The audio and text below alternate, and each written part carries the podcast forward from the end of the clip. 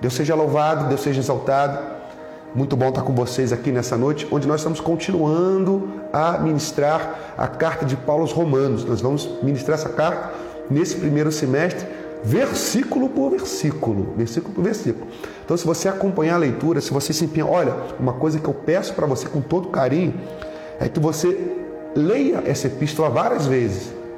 Por quê? Porque você vai estar fundamentando a sua alma, o seu espírito, a sua mente num fundamento muito sólido, muito sólido. Essa carta vai mudar a sua vida para sempre.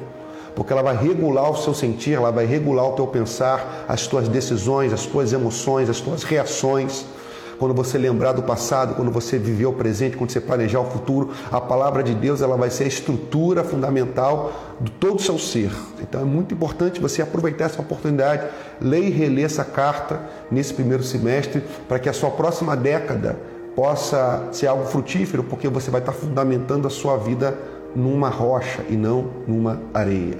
Louvado seja o nome do Senhor. A gente vai ministrar hoje do versículo 8 ao versículo de número 15 do capítulo 1, tá bom? Do versículo 8 até o versículo de número 15 do capítulo 1. Então quero que você venha comigo, Romanos, capítulo 1, versículo 8, que diz assim: Em primeiro lugar, por meio de Jesus Cristo, dou graças ao meu Deus por todos vocês, porque a fé que vocês têm é proclamada no mundo inteiro. Então, em primeiro lugar, Paulo diz que ele dá graças a Deus.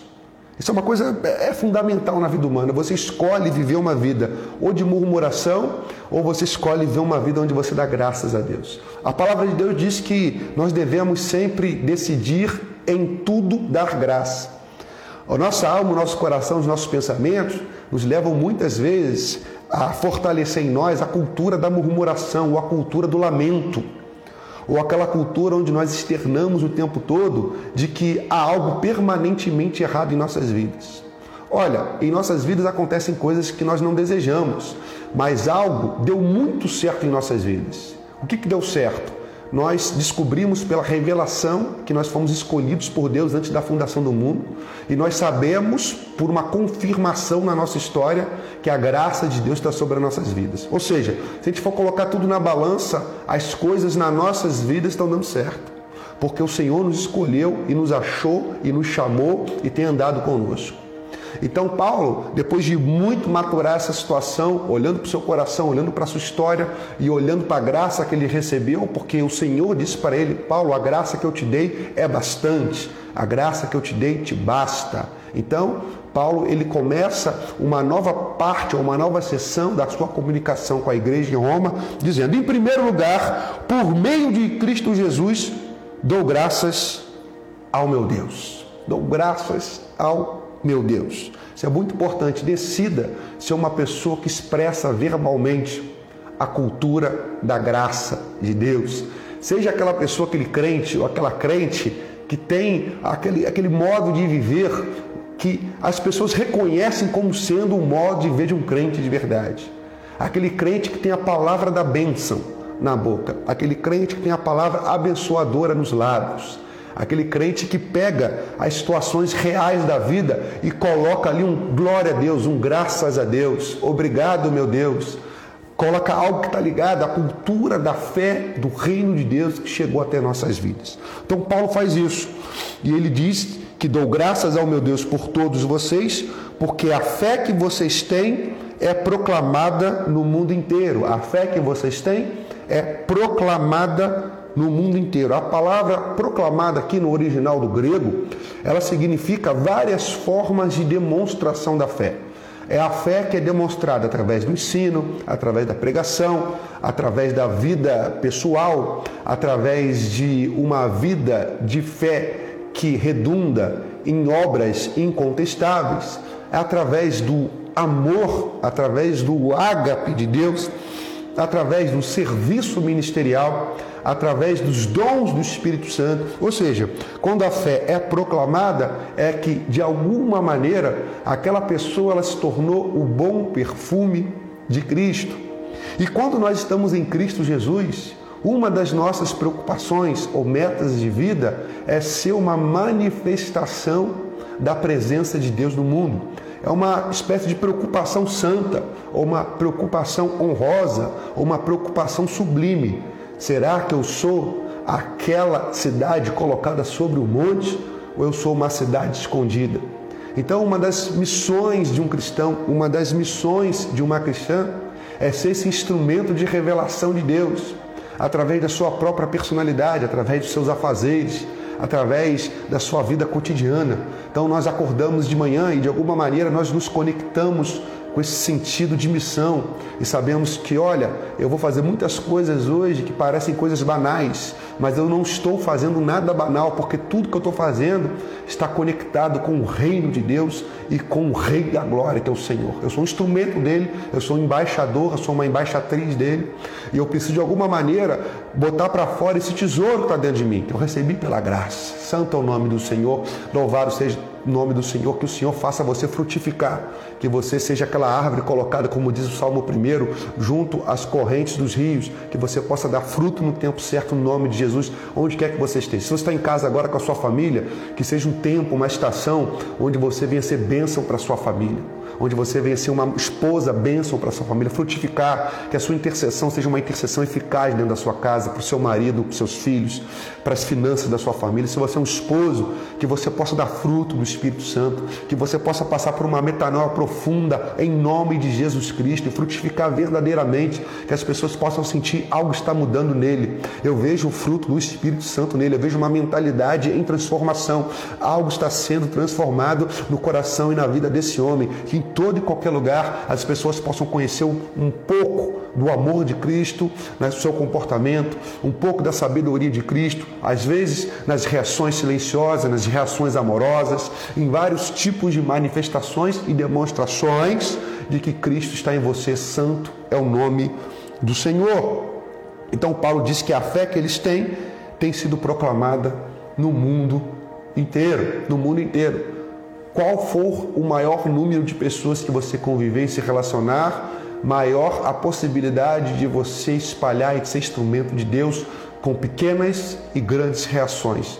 Isso é uma honra, isso é um privilégio, isso é um privilégio, isso dá sentido às nossas vidas. Ser usado por Deus é a melhor coisa que existe nessa vida. A Bíblia diz que é muito melhor dar do que receber. Vamos lá para o versículo 9, vem comigo, versículo 9, Romanos capítulo 1, versículo 9. Pois Deus, a quem sirvo em meu espírito, no evangelho de seu filho. Isso aqui é muito importante, que Paulo diz assim: eu sirvo a Deus no espírito. É claro que Paulo serve a Deus em várias dimensões da sua vida. Paulo servia a Deus em dimensões mais práticas, no ministério, plantando igrejas, com viagens missionárias, treinando líderes, mas, em primeiro lugar, Paulo está dizendo que está servindo a Deus em espírito. A Bíblia nos diz que nós precisamos aprender a adorar a Deus em espírito. Ou seja, nós precisamos adorar a Deus ou servir a Deus na esfera da nossa intimidade, ou seja, é aquilo que nós falamos de dentro para fora. Isso tem a ver com aquela exortação bíblica de que, em primeiro lugar, nós precisamos cuidar do nosso coração. E para nós cuidarmos do nosso coração, nós precisamos nos sondar. Nós precisamos nos conhecer. Lá no Sermão da Montanha, o Senhor Cristo Jesus afirma que, em primeiro lugar, nós precisamos tirar a trave de nossos olhos e não, em primeiro lugar, olhar ou reparar o cisco lá no olho do irmão ou da irmã.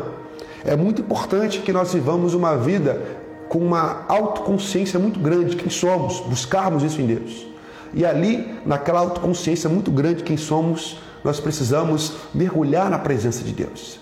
E servir a Deus Espírito está muito ligado a você se conhecer, conhecer as suas motivações, conhecer aquilo que se passa verdadeiramente lá no silêncio e no secreto da sua alma, e ali você confessar pecados, ali você compartilhar verdades suas com Deus, ali você clamar por cura verdadeira, ali você clamar por certas intervenções de Deus na sua pessoa, pedir para Deus curar sua memória, pedir para Deus curar os seus afetos, pedir para Deus curar lembranças da sua história, pedir para Deus curar desequilíbrios emocionais, desequilíbrios psicológicos, curar traumas, equilibrar sua vida interior, tratar dos seus medos, tratar das suas compulsividades.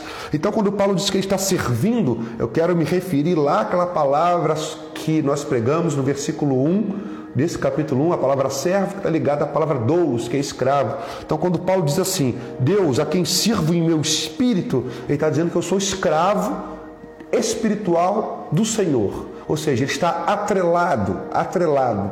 Não tem como separar mais. E como eles estão atrelados, o natural é que eles se conheçam muito. Deus quer te conhecer através de diálogo. Olha, é óbvio que Deus é onisciente, ele te conhece 100%, mas é especial para Deus que você fale de você. É muito especial para Deus porque Deus é Pai, Filho e Espírito. Deus já é Trindade, Deus já vive um relacionamento. Deus é totalmente relacionamento e dialógico. Deus gosta de conversa. Deus gosta de conversa, porque a conversa é relacionamento e a conversa gera amizade. Quando você conversa, você se emociona. Quando você conversa, você chora. Quando você conversa, você dá gargalhada. Quando você conversa, você não vê o tempo passar. Quando você conversa com alguém, você pode ter experiências que você nunca julgava ter por causa da sua condição anterior aos relacionamentos. Às vezes, quando não nos relacionamos, nós estamos isolados, nós estamos frustrados, nós estamos cultivando situações dentro de nós que não são edificantes, mas quando nos relacionamos com as pessoas, há uma abertura. Há uma abertura para experiências novas, para concepções novas, para histórias novas. Nós podemos ser curados nos relacionamentos, nós podemos nos tornar pessoas mais alegres, mais otimistas nos relacionamentos. Então, quando Paulo está dizendo que ele serve a Deus no Espírito, ele está dizendo que eu estou atrelado a Deus. O profundo do meu ser, ele conversa com Deus, ele está conectado com Deus. E Deus gosta de ouvir de você quem você é. Isso é muito importante para a virada da vida espiritual que Deus está preparando para cada um de nós. Deus prepara uma virada da vida como um todo e da vida espiritual em primeiro lugar através de uma atitude simples, que é orar. E orar não é só aquela oração programada. Quando você orar, tem que sair daquela programação, daquela arquitetura pronta que já está na sua mente. Tente lá no profundo, exercite isso. Fale das coisas mais profundas, tente verbalizar ali, ou nem que você consiga verbalizar, mas entre nesse rio de intimidade com Deus. Ali começam as grandes viradas na vida. Ali começam as grandes mudanças de história, de destino. Nós testemunhamos isso não só na Bíblia, mas ao longo da história da vida cristã.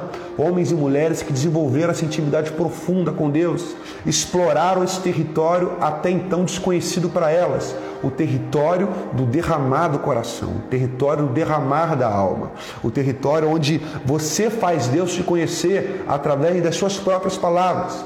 Para Deus é algo insuficiente te conhecer através do poder dele de te sondar. Ele quer que você exerça o coração de filho e de filha, falando de você mesmo para ele.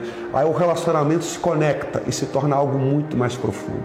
No nome de Jesus, Deus seja louvado, que Deus te leve a novos rios de oração, que Deus te leve a novos rios de intimidade, que Deus te leve a novos mergulhos mais profundos no Espírito de Deus, que você vai descobrir um prazer inacreditável, você vai descobrir um prazer até então desconhecido para sua alma, para sua pessoa, o prazer que muitas vezes nós ouvimos o salmista declarar e se deliciar quando ele diz: "Eu achei a minha casa, eu achei o meu lugar". Cada animal, cada coisa na criação encontra um lugar. Eu achei o meu lugar nos teus altares, Senhor, ali onde o Senhor habita. Santo e louvado seja o nome do Senhor por isso. E ele continua aqui dizendo que além de servir a Deus em meu espírito no evangelho de seu filho, que Deus é minha testemunha de como nunca deixo de fazer menção de vocês em todas as minhas orações. Então, ainda no versículo 9, o apóstolo Paulo ele faz uma coisa que nem sempre todos nós podemos fazer. Paulo diz o seguinte: Deus é minha testemunha. Ou seja, ele chama Deus como testemunha da vida dele e acerca de algo que ele está fazendo. Isso é muito importante, a gente limpar o terreno da nossa vida. É muito importante a gente poder dizer que Deus tem testemunhado algo em nós que ninguém mais testemunha e que em algum momento pode vir à tona. Então, Paulo está dizendo que ele fazia menções constantes em suas orações à igreja em Roma. Ele fazia aquele tipo de menção. A tipo de oração à igreja em Roma, mas ele chama a Deus como testemunha. Deus sabe, Deus sabe que eu estou no lugar de oração por vocês. Deus sabe. Isso é o que Paulo construiu com Deus. O que, que eu estou chamando você para esse tempo, para essa noite, para esse início de 2021 e principalmente, como eu tenho frisado bastante e me permita refrisar isso, tá? Para esse início de década. Qual a minha preocupação no Espírito Santo e em Cristo em relação à sua vida? É colocar você ou ajudar você a construir uma década com Deus. Tá? Eu não estou preocupado só com o mês de fevereiro, só com os próximos dias e só com essa quinta-feira. Nós não estamos aqui para passar um tempo, porque eu tenho obrigação como pastor de estar pregando em determinado dia, em determinado horário. O nosso compromisso, em primeiro lugar, não é esse. O nosso compromisso, em primeiro lugar, é com a sua vida como um todo e com a sua história. Porque é isso que está no coração de um pastor, de um servo de Deus, em relação às suas ovelhas. É uma preocupação com o destino, uma preocupação com a saúde espiritual no nível máximo. É a preocupação em você não se desviar desse caminho maravilhoso, em você não perder sua salvação, em você não sair desse caminho de bênção, de proteção espiritual, de crescimento espiritual. Então a minha preocupação e a minha ansiedade no Senhor, uma ansiedade aqui do ponto de vista positivo, é de que você construa a década.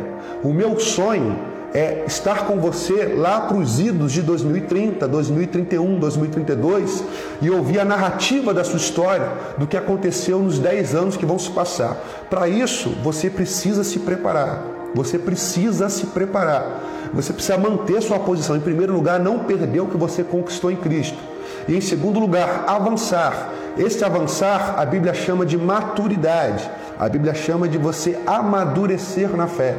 E se você tomar certas medidas, se você se aperfeiçoar em Cristo, na fé, nesses primeiros anos dessa nova década, você vai viver coisas que você não viveria caso não fizesse nos próximos anos, no decorrer da década. É assim que a vida espiritual funciona, é assim e não vai mudar. E eu estou aqui como uma espécie de treinador espiritual, usando uma linguagem que está na moda, para poder te alertar e te incentivar e falar para você: vambora, vambora, vambora vamos andar nesse caminho, vamos melhorar esse vamos amadurecer em nome de Jesus, porque você precisa continuar sendo aquela terra boa, para quando vier a chuva do Senhor, você poder colher aquilo que você semear. Então Paulo, ele podia chamar Deus como testemunha, olha, Deus tem visto o que eu tenho feito, sabe? Então faça coisas que você pode chamar Deus como testemunha. A sua vida, que não é pública, ela precisa ser compartilhada com o Espírito de Deus. Ou seja, deixe Deus entrar em mais setores da sua vida secreta. Deixe Deus ficar mais presente, maior quantidade possível de tempo da sua vida que ninguém vê. Exercite isso, exercite isso. Você tem a sua vida mental secreta e seus hábitos secretos. Eu não estou aqui julgando ninguém, mas todo mundo tem. Quanto mais Deus for testemunha do que você faz quando ninguém vê, melhor, melhor. Isso é um hábito, isso é uma decisão. Isso é que faz a verdadeira e real diferença na vida espiritual de alguém. Isso transforma você de um evangélico para filho. Não interessa em nada para você ser só um evangélico ou uma evangélica. Isso não interessa. O que interessa é ser filho. E filho é gerado na intimidade. E o pai conhece a vida do filho. Um filho não tem segredo para o pai, porque o pai tem liberdade de olhar a vida do filho. É um convívio tão íntimo que nada na vida do filho está em oculto. Quanto mais você permitir que Deus entre na sua vida, melhor. Deixe Deus ser testemunho da sua vida. Versículo 10, Paulo diz aqui, continua: Deus é testemunha de que eu não deixo de fazer menção de vocês em todas as minhas orações, pedindo que em algum momento pela vontade de Deus, surja uma oportunidade para visitá-lo. Deixa eu falar uma coisa muito importante para você aqui agora. Presta atenção comigo. Presta atenção nisso aqui. Paulo tinha um grande desejo de visitar Roma, tá? Roma era a principal cidade do mundo, tá? Ou seja, não era só Paulo que tinha um desejo de visitar Roma. Quase todo mundo no Império Romano tinha vontade de ir a Roma. Como quase todo mundo hoje tem vontade de fazer algumas coisas que são parecidas. Quase todo mundo tem vontade de passar férias nos Estados Unidos, passar férias não sei aonde, conhecer um determinado país da Europa, é, comprar uma boa casa e quitar e fazer algumas coisas que são importantes na vida. São importantes na vida.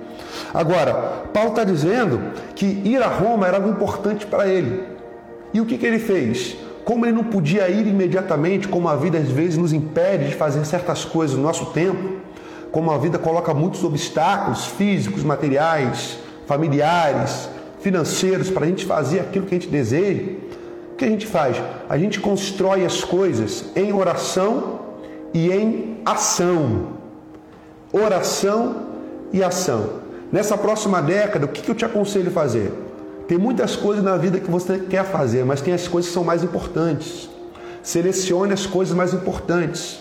Normalmente, eu gosto de colocar essas coisas mais importantes nos dez dedos da mão. Tá? Eu acredito que se passar dos dez dedos na mão, eu acho que você pode perder o foco. Mas tem coisas na vida que você precisa desejar e colocar em prática um programa que possa te levar a viver essas coisas. Você vai orar por isso e você vai se preparar para isso. Geralmente, no máximo, são 10 coisas na vida de um adulto, dentro de um período, por exemplo, de 10 anos. Eu quero fazer um determinado curso, eu quero fazer uma determinada viagem, eu quero comprar uma, comprar uma casa, eu quero fazer aquilo outro, eu quero estudar uma língua nova. São coisas que você acha que são muito importantes serem feitas. Normalmente você coloca aqui, ó, nos 10 dedos da mão. Essas coisas podem parecer distantes hoje, mas você precisa entender que as coisas só acontecem se você colocar elas em prática dentro de você e fora de você. Se você ficar totalmente ou 100% parado, a possibilidade disso acontecer, ela se reduz de uma maneira muito grande. Então Paulo, ele estava orando para ir para Roma, e Paulo estava sempre se preparando para ir para Roma. Ele estava sempre num preparo pessoal pronto para que caso tivesse que partir, ele poderia partir. E ele estava sempre orando por isso. E Paulo entendeu que nem sempre aquilo que a gente deseja fazer pode acontecer no nosso tempo. Mas isso não quer dizer que a gente não coloque essa questão diante do Senhor. Eu quero falar isso para você por quê? Porque eu não posso deixar que os teus sonhos, alguns sonhos que você tem como mais importantes, morram. Essa década, esse início de década, é muito importante essa cronologia, esse tempo cronos de um início de uma nova década é muito importante para você realinhar os seus sonhos e eu diria ressuscitar alguns, ressuscitar alguns. Esses sonhos não podem morrer. Você precisa reativar algumas coisas na sua vida. E como você vai reativar? Você vai começar a orar por essas coisas. Orar por essas coisas. Orar por essas coisas. Orar por elas. Então, Paulo foi chegar em Roma muitos anos depois de uma maneira inusitada. Ele chegou em Roma como prisioneiro, mas ele chegou em Roma e quando ele chegou em Roma ele não estava frustrado, tá? Ele chegou como prisioneiro, mas ele não estava frustrado. O mais importante é que Paulo ele construiu em oração uma vida aonde alguns alvos precisavam amadurecer entre ele e Deus. Ele conversava seriamente a respeito daquilo com Deus.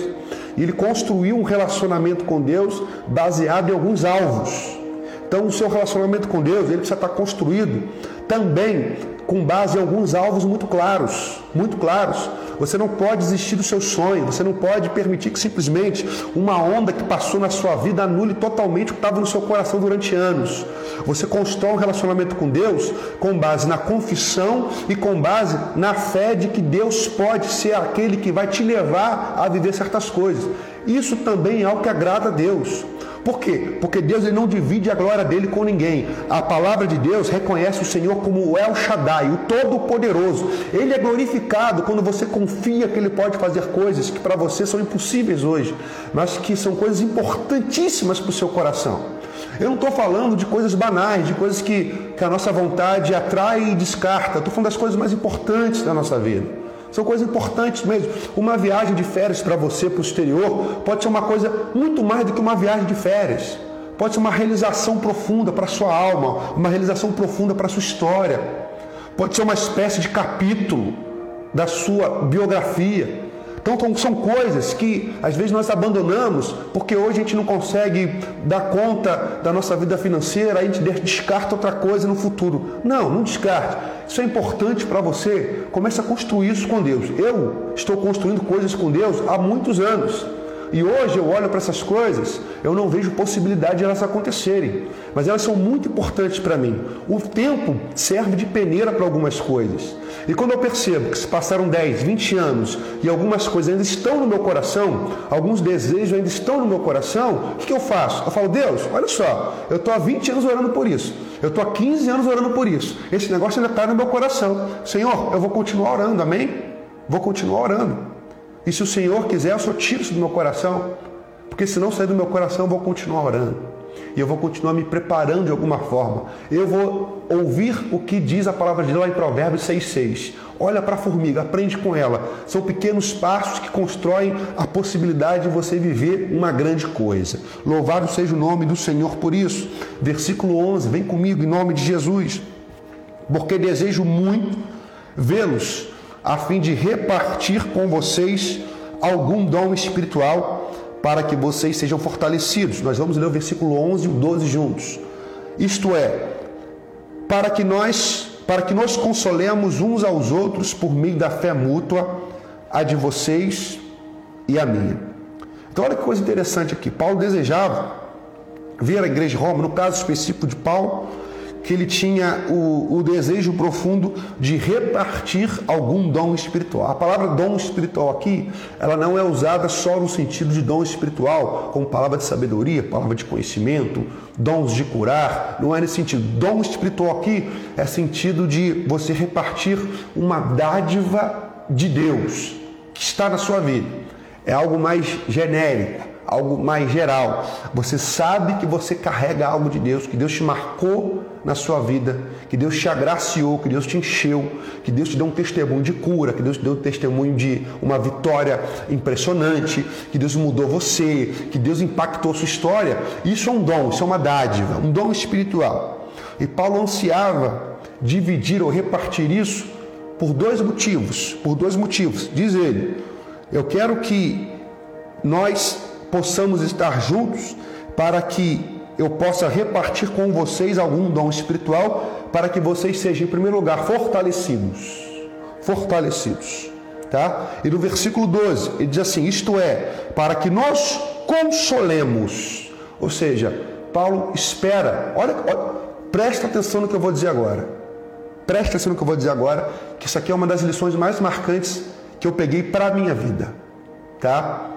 E se você me perguntar assim, Júlio, por que, que você é pastor? Eu vou falar por duas coisas. Em primeiro lugar, em primeiro lugar, porque Deus me chamou e soprou na minha vida para isso. Em segundo, em segundo, porque encontrar pessoas de Deus e constantemente conhecer pessoas que são, estão sendo tocadas por Deus nos transformam de uma maneira que, se nós não tivéssemos essas pessoas em nossas vidas, jamais viveríamos essa transformação.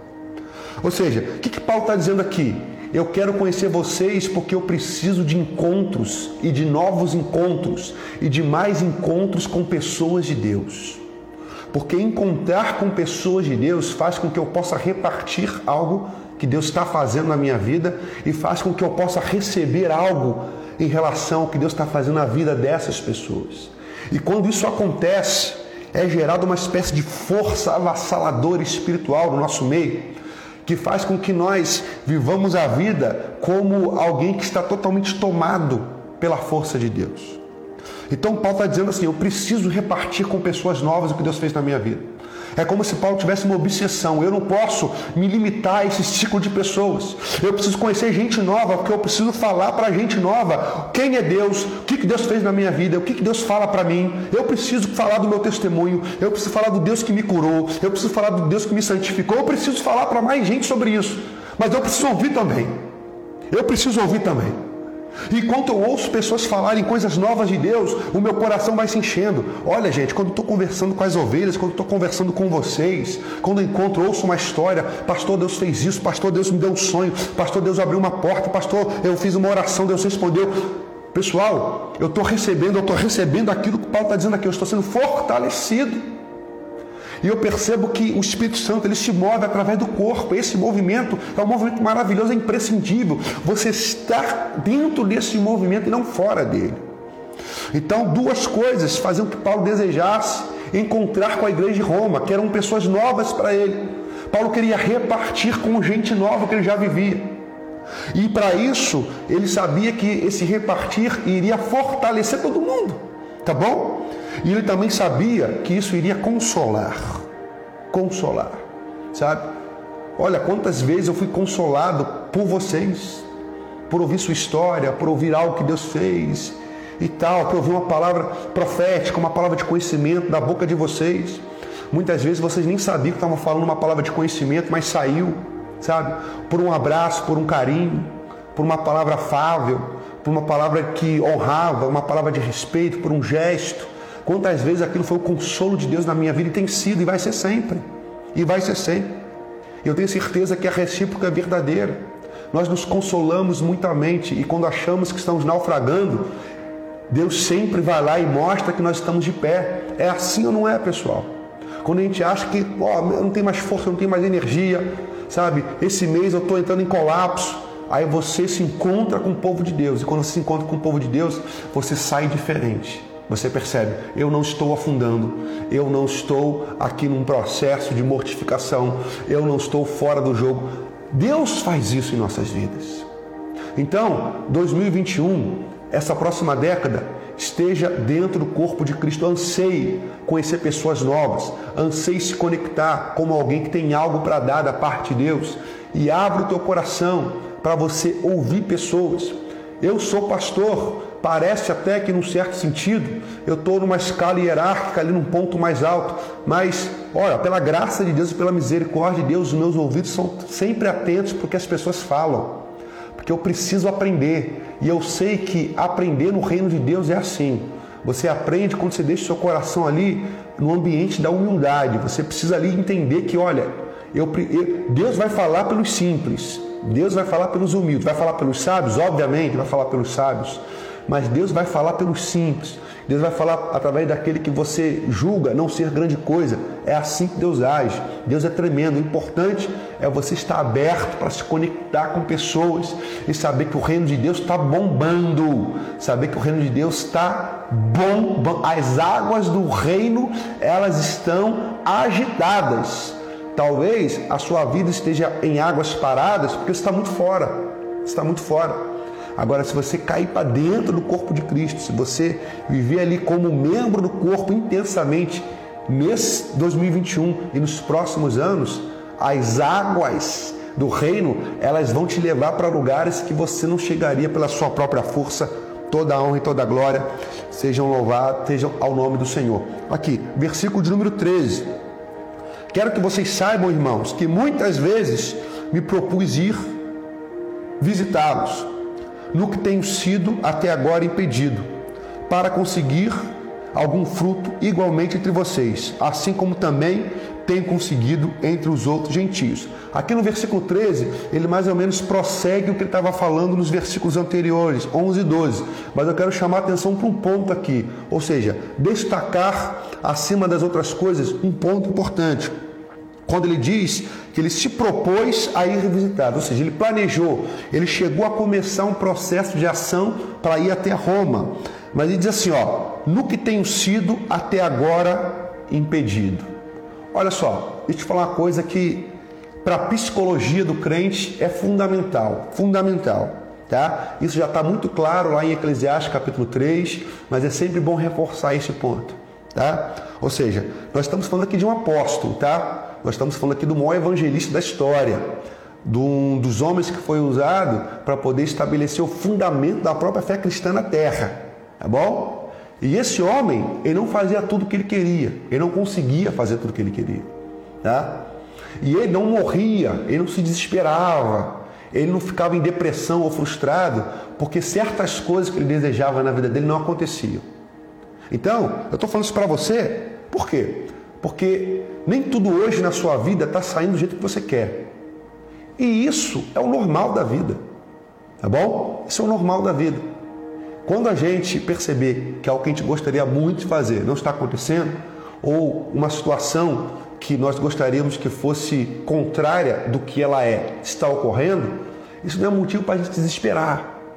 Isso não é motivo para a gente, sabe, é, se fechar para a vida, se fechar para a esperança sabe? Colocar sobre nós um, uma certa marca ou um estigma de que nós somos fracassados. Eu vejo muitas pessoas hoje se sentindo fracassadas, dizendo para si mesmo: eu fracassei, sabe? As pessoas se comparando muito, compreende? Se comparando muito. Você imagina Paulo, é, dentro ali do currículo vitae dele, apostólico, isso poderia parecer uma mancha. Paulo, você não consegue ir para a capital do império, cara? Pô, você não o apóstolo Paulo? Você não o, o, o ex-Saulo de Tarso? O, o sábio entre os judeus? Por que você não consegue ir a Roma, cara? O que está acontecendo com você? Cadê o teu Deus? Cadê o teu Deus? Paulo devia conhecer pessoas que iam e voltavam para. Ele conhecia pessoas que iam todo o tempo para Roma. Tá? Talvez algumas pudessem dizer isso para ele, ou ele podia se comparar no seu coração. Cara, você não consegue fazer isso, você não consegue fazer aquilo, compreende? Talvez você se compare, ah, eu não consigo quitar minha casa, ah, eu não consigo terminar aquele curso, ah, eu não consigo melhorar de vida, ah, eu não consigo ser promovido no trabalho. Mas sabe o que acontecia na vida de Paulo? Paulo, ele colocava as coisas na balança, sabe? Colocava as coisas na balança. E ele percebia que a graça de Deus era tão abundante na vida dele que a balança pesava para ele estar em paz com Deus. E Paulo aceitou essa verdade. Paulo aceitou, olha só, a verdade é que eu recebi uma graça de Deus tão forte na minha vida, eu tenho a presença de Cristo, sabe? Eu nasci de novo, sabe? Eu tenho pessoas que me amam, eu amo pessoas. Hoje eu estou de pé, hoje eu estou aqui podendo fazer a obra de Deus no lugar onde eu estou. Se eu for a Roma, se eu não for, amém, está nas mãos do Senhor. Mas não desvalorize o que você tem. Essa é a mensagem que eu quero te passar aqui agora com esse texto. Não desvalorize o que você está vivendo agora. Não desvalorize aquelas pessoas que amam te encontrar simplesmente por quem você é. Não desvalorize as coisas simples que você pode ver. Olha, é, modéstia à parte, nós vemos uma igreja onde nós buscamos é, trazer para o nosso meio um evangelho verdadeiro, onde nós buscamos pregar a palavra de verdade, onde nós sentimos a presença do Espírito Santo de Deus, onde as pessoas se amam, se respeitam, se perdoam, sabe? Então, aproveite e valorize o que você tem. Tire o foco daquilo que você não tem. Essa é a, a síntese do ensinamento. Tire o foco Talvez o seu maior problema hoje é que você se acostumou mentalmente a focar naquilo que você não tem. E tirou, você está numa espécie de miopia espiritual. O, o foco do seu coração está totalmente desviado, embaçado. Foque as coisas boas. Foque. É necessário, o nome disso é maturidade. Se você não fizer isso, tá? A vida ela vai te espremer. Se você não fizer isso, a vida vai te pressionar. Já há uma dinâmica natural da vida. Você precisa entender isso e se exercitar. E se exercitar. Todo homem e mulher maduros em Cristo, que querem ter uma vida espiritual sadia, que não querem sucumbir diante das pressões exteriores e interiores, vão exercitar essa gratidão e esse senso de realidade de que, olha, eu tenho saúde, eu estou de pé, tem pessoas que me amam, eu tenho meus filhos, eu tenho meu cônjuge, eu tenho gente aqui, eu tenho gente assado, eu saio para trabalhar, eu tive oportunidade na minha vida, meus pais cuidaram de mim. É, tão, é tanta coisa boa, tá? É tanta coisa boa na sua vida que não faz sentido você focar nas coisas ruins, no nome de Jesus. Versículo 14 e 15 para a gente encerrar aqui. Versículo 14. Pois sou devedor tanto a gregos como a bárbaros tanto a sábios como a insensatos. Paulo, ele se julgava alguém tão abençoado por Deus, tão agraciado por Deus, mas tão, tão, tão agraciado, que ele dizia assim: Eu estou em dívida com todos os tipos de pessoa. A minha dívida é falar sobre quem é esse Deus que me alcançou. Então ele diz: Eu sou devedor a gregos e a bárbaros, ou seja, a todo tipo de pessoa, tá? A todo tipo de pessoa.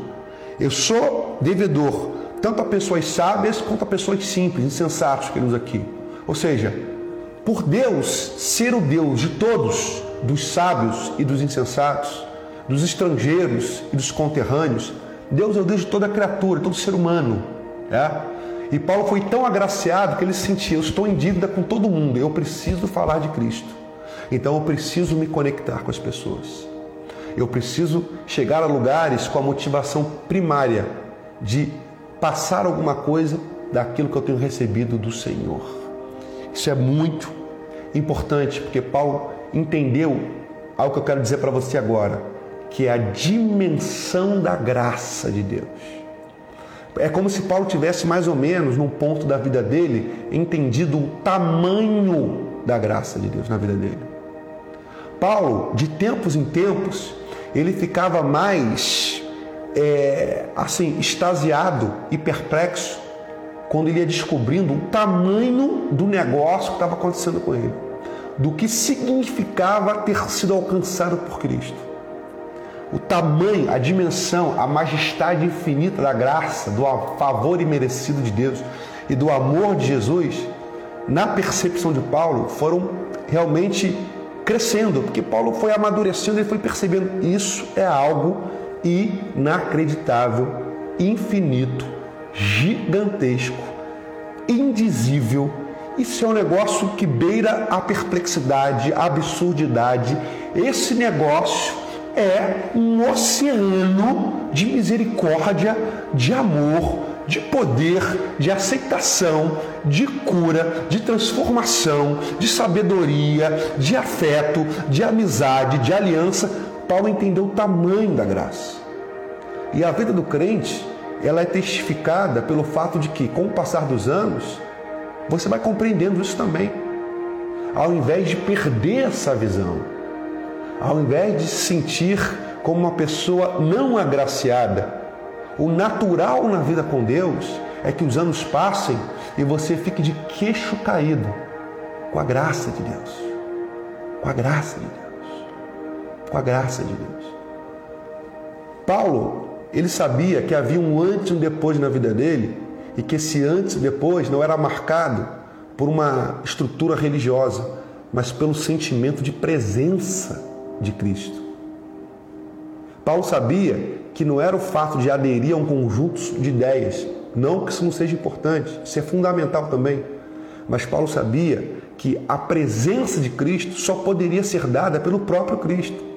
Você pode conhecer teoricamente muito sobre religião, mas você não pode cultivar a presença de Deus. A presença de Deus, só Ele pode dar um passo para fazer com que você sinta para que você sinta que você não está só, que ele chegou. Você pode ter a cabeça lotada de sistemas teológicos, de ideias, mas isso não faz com que você sinta a presença de Deus no seu caminhar na vida. Isso não faz com que quando você cante um louvor dentro de casa, sussurre um louvor, você sinta a presença dele. A presença dele só vem porque ele quer vir. Quando você faz uma oração simples, e muitas vezes uma oração simples, que você não dava nada, de repente você fica com os olhos cheios de lágrimas por uma emoção forte que vem, você está sentindo ou interagindo com a presença dele. E essa presença só vem porque ele quis vir. Compreende? Então, eu vejo que muitos crentes tropeçam na caminhada porque eles acham que vida com Deus é você dominar uma gama de conceitos sobre Deus. É você decorar versículos, sabe? E não é isso, porque a presença é o que define tudo. Eu troco tudo o que eu sei, ou pouco que eu sei sobre teologia e sobre memória acerca de versículos e livros da Bíblia, pelos momentos onde ele simplesmente vem. Onde momentos onde eu simplesmente, eu estou às vezes ali no meu quarto, eu costumo orar no meu quarto, no meu closet, ou lá na minha sala, quando as crianças e a minha esposa estão dormindo, naqueles momentos onde eu fecho os olhos e eu não preciso fazer muito esforço, ele já me emociona e eu sinto algo diferente. E é diferente de tudo. E eu não consigo mais viver sem isso. E eu não quero perder isso nos próximos anos na minha vida. Eu não quero que nada roube isso, porque eu sei que isso é uma coisa que eu não posso conquistar. Isso é uma coisa que me é dada. É Ele que dá o passo e chega até mim. E eu preciso manter isso. Então, quando Paulo diz eu sou devedor, Paulo não estava falando que ele tinha só que ensinar uma doutrina, apesar de ser importante. Tá? Eu sou devedor porque eu estou falando de um Deus que eu conheço. Eu estou falando de uma pessoa que eu sinto, que interage comigo, que me emociona, que me arrebata, que mexe com meus pensamentos, mexe com as minhas emoções, uma pessoa que vem e me sacode. É por isso que o Espírito Santo na Bíblia é chamado de pneuma, ou de ruach no Antigo Testamento, que é palavra usada para vento. É a palavra usada para vento, estremece, faz tremer, faz sentir calafrio, te dá sensações.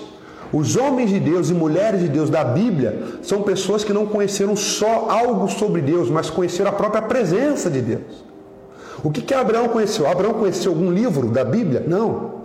Abraão, ele teve contato com a presença de Deus. Era a presença de Deus que chegava até ele. Era a voz de Deus, eram as sensações da presença de Deus que mexiam com ele. E mexiam tanto que ele não podia mais não se dobrar à vontade daquele Deus. Por que, que ele não podia mais não se dobrar? Porque ele queria mais daquela presença. Então tudo que Abraão fez não foram atos só religiosos, foram atos que clamavam pela presença de Deus. Então Paulo está dizendo aqui, eu tenho tanta presença de Deus hoje na minha vida, isso é tão bom que eu, eu me sinto devedor de todo mundo. Eu quero passar isso para todo mundo. Louvado seja o nome do Senhor, que é a presença de Deus. Olha, é o que eu mais peço para a tua vida. E para minha também, obviamente, que a presença de Deus não se aparte de nossas vidas, a presença de Deus. Olha, a melhor coisa da vida humana, vou dizer para você, eu tenho 43 anos. Se você perguntar para mim qual a melhor coisa da sua vida, a melhor coisa da minha vida é quando eu ligo, às vezes, o meu smartphone, boto um louvor, em dois minutos eu choro e eu não sei explicar o porquê. O melhor momento da minha vida é quando eu sento na minha cama, ou sento no sofá da minha casa, com as luzes apagadas, não falo nada, não falo nada e me arrepio todo. Aquilo é o melhor momento da minha vida. E eu sei que se eu tivesse muitas coisas materiais, sabe, que são boas, são lícitas, mas não tivesse isso, eu, se tivesse que tomar uma decisão, eu ficaria com a presença, com a presença do Senhor. Então, o que eu oro para que você não perca é a presença de Deus nesses próximos dez anos, mas pelo contrário, vocês fiquem numa posição onde, você, onde Deus possa te visitar, onde Deus tem alegria de se visitar. Deus, ele perdeu a alegria de visitar Adão. Ele perdeu a alegria de no final do dia se encontrar com Adão. Mas que na sua vida venha ser algo totalmente inverso. Que nos próximos 10 anos, que em 2021 isso se intensifique. Que Deus, quando você fechar os olhos para o já chegue. Que Deus, que o Espírito Santo de Deus, quando você se posicionar o seu coração para falar com Ele, Ele nem espere muito que ele demonstre a ansiedade dele te encontrar. Porque você sabe que você está no caminho correto quando você percebe que Deus está ansioso para chegar. Está só esperando um gesto e ele vem. E ele vem para se derramar. Agora, eu vou te dizer uma coisa, pela palavra de Deus, tem muito mais. Tem muito mais. Tem muito mais, Deus, muito mais, muito mais, muito mais tem o inesgotável pela frente. O inesgotável. Não perca tempo. Construa esse relacionamento com Deus. Construa, passo a passo, com simplicidade, com humildade, mas construa. Para terminar o versículo 15. Por isso, quanto a mim, diz Paulo, quanto a mim, eu estou tão desejoso de falar de Deus que, quanto a mim, estou pronto para anunciar o Evangelho também a vocês que estão em Roma. Eu acho isso aqui tão lindo, tão forte isso aqui. Isso aqui é tão forte. Eu estou até emocionado agora, nesse versículo 15. Isso aqui é tão forte que Paulo diz assim, ó, eu estou pronto para fazer a obra de Deus em qualquer lugar. Estou pronto. Mas o estar pronto de Paulo não era só um preparo de missionário, um preparo teológico. Incluía isso também. Mas o estar pronto de Paulo era o grau de rendição a Cristo que havia sido estabelecido na sua vida. Ele estabeleceu algo tão forte com Cristo, tão forte, sabe? Ele construiu um relacionamento que ele estava pronto para fazer a obra de Deus. E evangelho aqui é rigorosamente o significado do evangelho, que é falar de Deus, dar a, a boa nova de Deus. E Paulo diz assim: Estou pronto para pregar para vocês em Roma, para fazer a obra de Deus e ser instrumento de Deus para onde Ele me levar. Esteja pronto, esteja pronto para Deus poder usar sua boca para falar não de só de doutrinas, não para falar de uma percepção que talvez os evangélicos tenham hoje do Brasil, do mundo, mas para falar do Cristo vivo para falar aquilo que Cristo fala para você de verdade, no seu coração. Isso é maravilhoso. Deus é poderoso para fazer muito mais em nossas vidas. Toda a honra e toda a glória sejam dadas ao nome de Jesus Cristo, que o Espírito Santo tenha muita liberdade na sua vida na sua casa, na sua história. Que você seja encorajado, encorajada por Ele a prosseguir e a desejar conhecê-lo cada dia mais. Não desista desse caminho. 2021 eu considero um ano importante, início de uma nova década. Eu conto a minha vida por décadas. Eu... Esses períodos são fundamentais. Deus está te dando a oportunidade, Deus está te chamando de novo para amá-lo de novo, para poder receber da parte dele esse bálsamo, o derramar desse rio, desse rio que te enche, que te transforma, que te cura, que pacifica o seu coração. Que Deus seja louvado, que você possa viver isso. Nós vamos trabalhar no que depender de nós é, intensamente para poder ser um participante dessa transformação, desse teu crescimento espiritual e sermos principalmente testemunhas de tudo aquilo que Deus vai fazer na sua vida, no nome de Jesus. Pai, nós te agradecemos por essa noite, te agradecemos por cada vida que está conosco aqui, que ouviu essa mensagem, te agradecemos porque tivemos a oportunidade de nos reunir para te adorar, para conhecer a tua palavra, que é nosso pão, que é nosso pão, nosso alimento, que nos nutre e que nos faz renovados para viver a vida que o Senhor tem proposto para nós. Toda a honra e toda a glória sejam dadas ao nome do Senhor. Santo é o teu nome. Cuida de cada um de nós, de cada preocupação, de cada ansiedade nossa. Nos deixe livres para poder te encontrar e que o Senhor possa se agradar de nós e ter ciúmes de nós e nos visitar com toda a liberdade que o Senhor tem. Toda a honra e toda a glória sejam dadas ao nome de Jesus. Amém, amém e amém.